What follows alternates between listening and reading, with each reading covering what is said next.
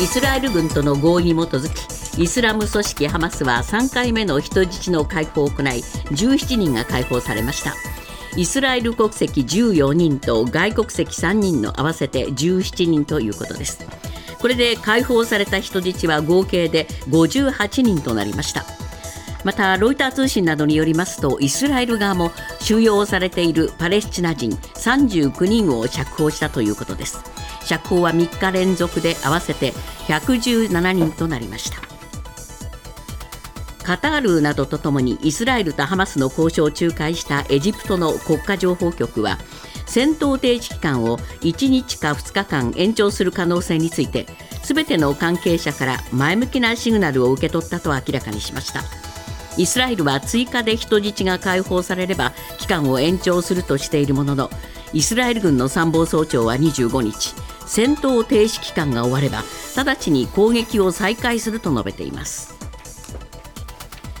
およそ4年ぶりの日中韓外相会談が26日韓国で行われ日中韓サミットについて早期開催に向け作業を加速させることで一致しました。会談では軍事偵察衛星を打ち上げた北朝鮮をめぐる情勢について意見が交わされ上川外務大臣は朝鮮半島の完全な非核化に向けしっかり取り組むべきだと指摘し韓国のパク外相は北朝鮮の非核化に向けた中国側の建設的役割を要請したということです。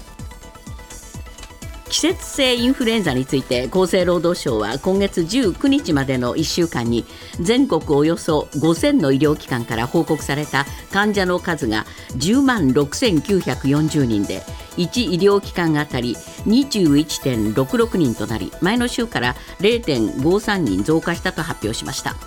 例年より早く患者数が増加していて都道府県別で1医療機関あたりの患者数が最も多いのは佐賀県の47.26人で他に北海道と宮城県長野県の4道県で警報レベルの目安となる30人を超えています。ジャニー喜多川氏の性加害問題をめぐり TBS は26日第三者の弁護士2名が加わった特別調査委員会による社内調査の報告書を公表しました。今年3月の BBC による報道の後も対応が遅れたことについては報道幹部には逡巡する動きがあり配慮が働いたと考えるほかないと指摘外部委員の弁護士からニュース編集権の独立性の確保などの提言がなされました。報告書の全文は TBS のホームページに掲載されています。続いてスポーツです。大相撲九州場所は昨日千秋楽を迎え大関霧島が大関貴景勝を突き落とし13勝2敗で4場所ぶり2回目の優勝を決めました。星1つの差で追っていた平幕熱海富士は関脇琴ノ若に引き落とされて4敗目を喫し霧島は取組前に優勝を決めました。競馬の G1 レースジャパンカップが昨日行われクリストフ・ルメール騎手が騎乗した一番人気のイクイノックスが優勝し史上最多に並ぶ G16 連覇を達成しました。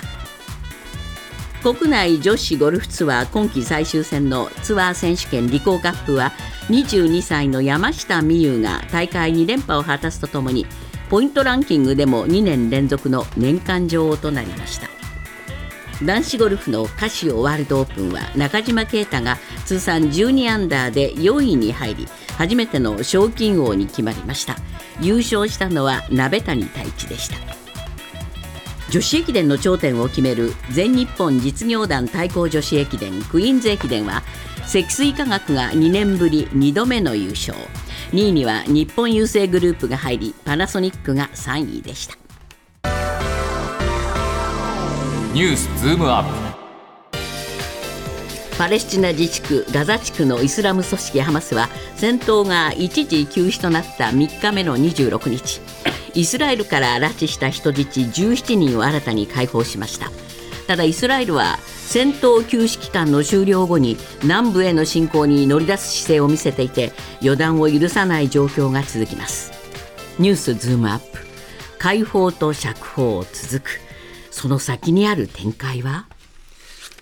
今日のコメンテーター時事通信山田圭介さんです。山田さん、まあ、休戦3日目ということになりましたが、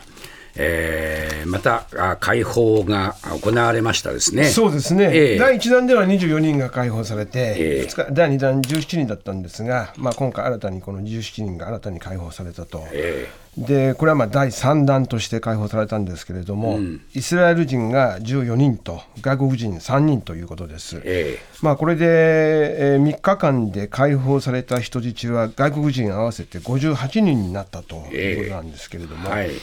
でこれに対してイスラエルもですね交換でこの3日間24から26の3日間でそれぞれパレスチナ人39人ずつ解放しましてえ合わせて117人が解放されたというのが現状です。はいまあこれ、えーイスラエル人50人、はい。パレスチナ人、えー150人というような、ええ。初め目標もありましたけれども、ええ外国人もかなり含まれてきてるんですね。そうですね。から人数のカウントの仕方もいろいろ複雑になってきてますけどね。そうですね、ええ。でまたその外国人も、まあ、にまだこの国別ははっきりは、していないんですけれども、はい。ただ一方で、ですねこの25日のハマスの人ハマスのによる人質解放というのは、当初日本人あ、日本時間で午後11時頃に行われると見られていたんですけれども、ええ。ハマスは直前になって解放を遅らせると発表しました。でハマスの報道担当者はですね25日夜の記者会見で休戦期間中にイスラエル軍による発砲で市民2人が死亡したということを言っていてではこのこととそれからもう一つガザ地区のガザのえガザ地区北部に搬入された支援物資が合意の半分以下だったと。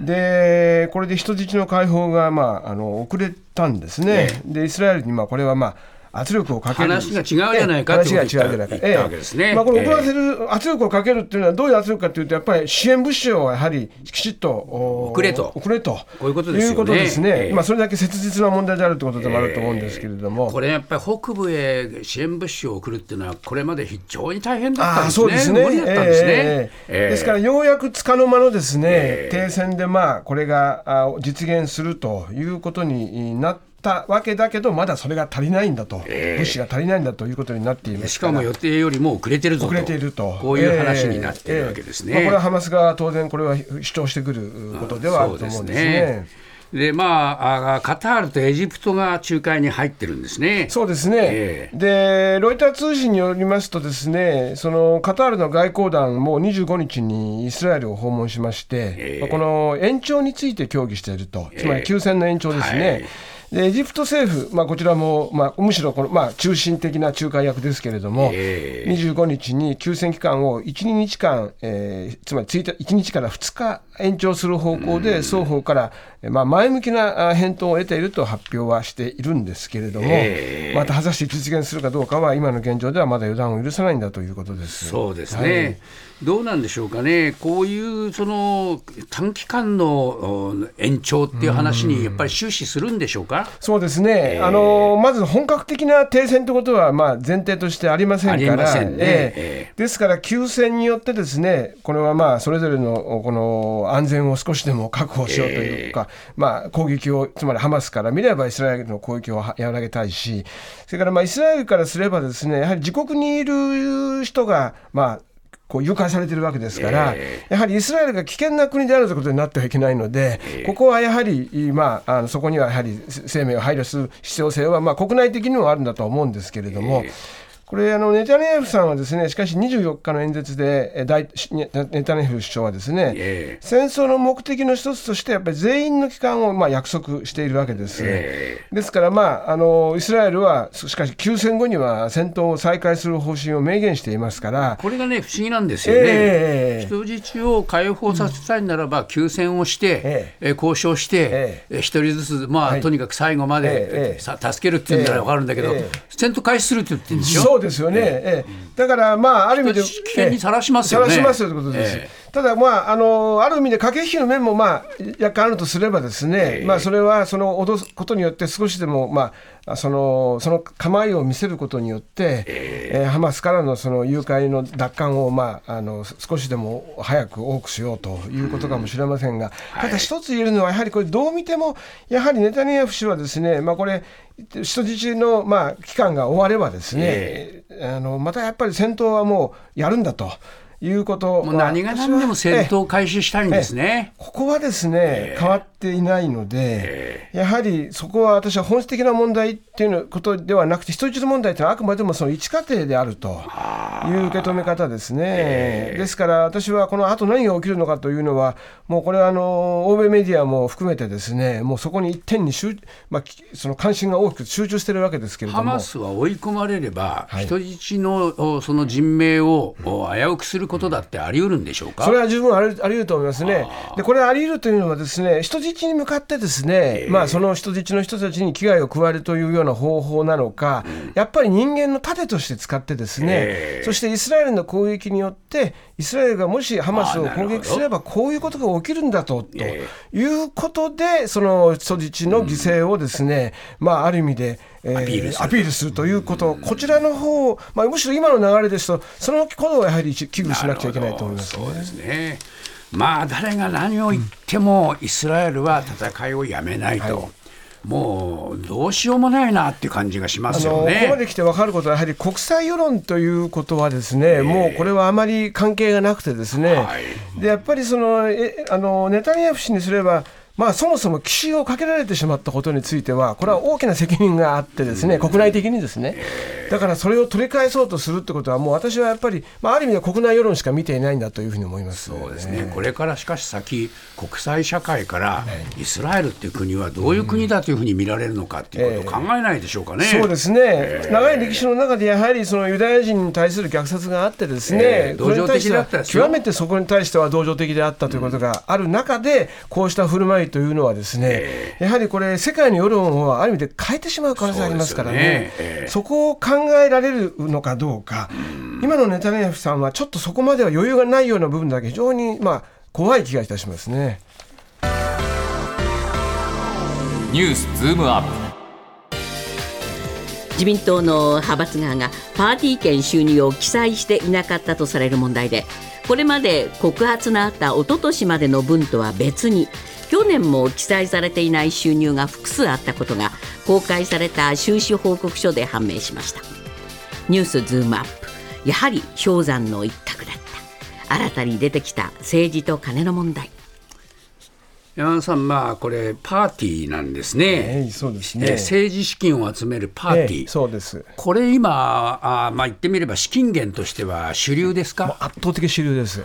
これ、かつてはですね、えー、派閥の親分がいて、派閥の親分がとにかく金を集めて、それを下に下ろすというシステムだったわけです、簡単に言うと。しかし、それではですね、まあ、金権政治になるし、ものすごい金を集めることに対しては、やはり世論も問題があるということがありましたから、まあ、それでそこはできない代わりに、まあ、このまず公的にですね、えー、えー、やってもいい、えーまあ、まず政党交付金があってですね、はい、まあ、まず税金で、えー、政治活動を賄うとともにですね、えー、このそれぞれは個人はやっぱりあるいは政党あの派閥もですけれども、この政治資金パーティーでですね、それをまあ、パー券を売って、ええ、でそれを活動費にすると、はい、まあ、これも合法は合法なんですけれども、え、まあ、今回はその1回のパーティーで20万円じゃ超を支出した個人、あるいは団体の名前や金額は、これ、収支報告書に記載しなければいけないんだけれども、はい、それができていなかったということなので、はい、結局、まあ、その収入はあ書かないでですね、あつまり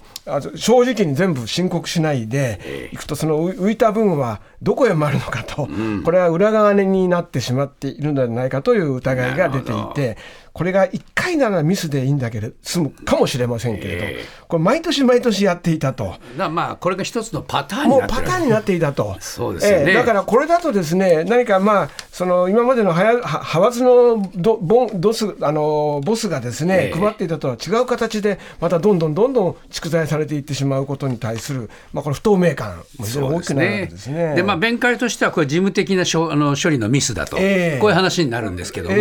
えーもうこれで済まされてしまっていいものかどうか、ね、いやそうですね、で1回限りだったらば、それはさっき申しましたようにミスで済むんですけれども、えー、これ3回も4回も、これ 4, 4 年間ですからね、えー、でこれはこれは調べた人が、まあ、学者でいてですね、えー、この方が調べた結果、これが判明したんですけれども、はい、個人の場合は、それぞれの事務所でですね、パーティーをこう券をこう、まあ、秘書さんが売ってもですね、最後にこう集めればですねあこの企業からは20万円を超えているなと、書かなくちゃいけないと、まあ、これはこういう処理があるわけです。それでもいい加減な処理をしてるところも出てくるんですけど、これ派閥の場合はそれがこの議員ごとにこう配られますから、20万円を超えない例えば自分は15万円、ある人は11万円というような、例えばそういう形で、えーパーティー券を売っていざとなればそれがあ20万超えるケースがあるけど、それが記載されてなかったと、でこれをあすいません、ミスでしたと、今こう、これで逃れようとしてるんだけど、ちょっと待てよと、これパーティーを売ったその団体とか、そのそういうところを、はい。を記載しないってなんで記載しないんです？だからこれはですね、うっかり記載しなかったというふうに言ってるんですけれども、これは意図的にですね、まあ、記載をしないことによって、まあ、それはその分がまあ膨らみますよね。不明の金が残るわけです。残るわけですね。残ったらそのまま派閥にのあ、まあ、パあの派閥に残すか、それをあのまあえーこっそり議員に還元するか、あるいは売った人がですね、そのままその自分のノルマがあって、ノルマを超えればそれはそれで懐に入れる。ようというのがあって、でこれ、私、ある、まあ、ある派閥のある閣僚経験者が言ってるんだって、その一つ別のパターンで、ですねノルマを超えれば、自分のところに来ると思ってたら、派閥から返してくれなかったと言って、そんならもうノルマぎりぎりしか私は売らんわと言ってる人もいてですね、まあ、そんな、それぐらい、まあ、これ、ある意味でこうシステム化されているケースがあるんですね。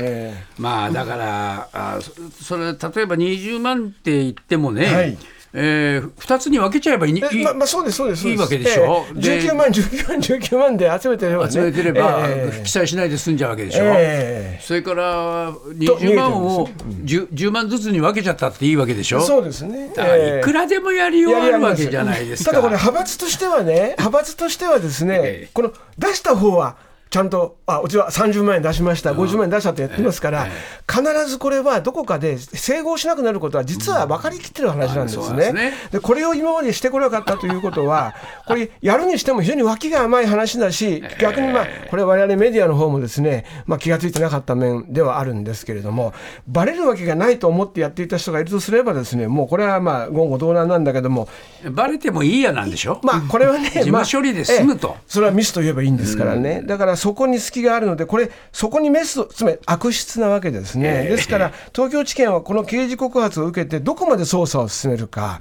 この進め方によっては、かなり大規模なですね、はい。まあ、これ、まず派閥に対する、まあ、権利がかかってくるし、それから議員の側の処理にもいろいろ問題が出てくるかもしれません。まあどこまで本気度があるかっていうのは、まあ、それはありますね。ねえ。え気になりますね。えただこれ、本気にやると非常に大きな問題になりますから、まあ、今言われているところのその解散もですね、解散のタイミングにも影響してくると、ここで解散するんだと、これを潰したというふうに言われかねないですよね。週末日本経済新聞が世論調査を行い岸田内閣の支持率が政権発足後最低の30%になったことが分かりました。政権の説明不足も支持率低下につながっているとみられ政治資金パーティー問題では説明不十分が85%経済対策について政府が適切な説明をしているとは思わないが81%にも上っています。ニュースズームアップ。政権への不信感があらわ。低下し続ける内閣支持率。もはやニュースにしていいもんかどうかね、当たり前の話になっちゃいましたけどね。で最近のトレンドでは20%台の前半も出てますので、まあ、時事も21%で今日発表されたのは日経あ昨日ですね。発表されたのは日経新聞30%です、はい。で3ポイント。よかったですね。っていう30%でって感じですよね。不支持62%で3ポイント増ですけど、他ではもう7 70%が出ていますから、ええ。あよよかったですね。っていう話ですね。ただ、まあ、あのこれ、別に読者読者調査ではなくて、一般調査なので、まあ、やっぱりトレンドでこう見ていけばいいと思うという点では、やっぱり日経新聞もずっと下がり続けているし、不支持は増えてますから、まあ、これ先週来、先週までもずっとお伝えしてきた、えートレンドとは全然変わっていないというふうに言っていいと思うんですが、そうですね。やっっぱり注目なのは経済対策なんですね。はい。であのその前にこの世論調査の中で一体何を首相に優先してほしいかというのも別に聞いてるんですけども、そうするとやっぱりトップ3は物価対策それから経済全般、そして子育て教育なんですけれども。やってほしいこととやってることとは整合性はあるんですよね。あるんですでだけどやってることが間違ってるんですよ、間ね。違ってるんです。で、その所得税減税や低所得者層へのですね、給付を持った政府の経済対策について、適切な説明をしていると思うという人は11%で、そう思わないがこれ81%。説明の問題なのかこれはね。説明のって聞き方がね、これねえ説明と聞かれればこっちなんだけど、そもそも、説明じゃないでしょ。ええまず一つは中身のことについて、もうこれで、でもいくら説明されたって、ダメなものはまあダメそれからですね、もう一つは、説明を受けて納得しても、やっぱり岸田さんに対する期待度が低いですから、だからそっちの方にも問題があると、だから実現すると思うか、これ、所得税、えーあの所得増が増えるかと、え2024年夏に所得が伸びて物価上昇を上回る状況を目指すということですけど、これ、まあデフレ脱却ですよね、で最近、岸田さんが可処分所得を増やすってことをしきりに言ってるんですけども、これに対して実現すると思うかは11%しかない、すると思うがね。すると思う、ですると思わない。82%ですから、これやっぱり説明も不足だけど、やっぱり期待もされてないということになると、いやいや、こういう政策じゃやっぱりそうならないよってみんな思ってるわけですよね。そうですええだこれはだから、あのー岸田さんのもうちょっと政策をこう変えても、岸田さん自身がそれに対して国民に説得できるものを持っていないと、私、大きな理由はやっぱり生活に密着したことについて、岸田さんが何の方向も出してないと、みんなはそれに不満を持ってますね。そうですね。えでまあ、岸田さんが説明していても、本当に岸田さんが考えたのと、人の書いたの読んでるだけだからそ、なんか人のそれでやったせその作ったものをええ。勝手に読んでるだけでしょっていう、ええそうですね。まあ、そういう感覚なんですよね。ですね。さっきあの冒頭でおっしゃった国家の話ありますでしょ、ええ。で岸田さん、国家には熱心なんです、はい。これ、なぜやっぱり保守勢力を結びつけようとしていてでこれも含めて、あ岸田さん、やっぱり保守には弱いんだなと、はん本来、宏池会はそうじゃないのっていうのは、もう国民知ってますからね、ええそこも見透かされてしまってます。そうですよはい。ね。もっとプールのスポットライト。誰一人取り残さない社会をキーワードに。ゲストをお招きしながら勉強するやつ。みんなで考えてゆこう。スポットライト。毎週日曜夜11時配信スタート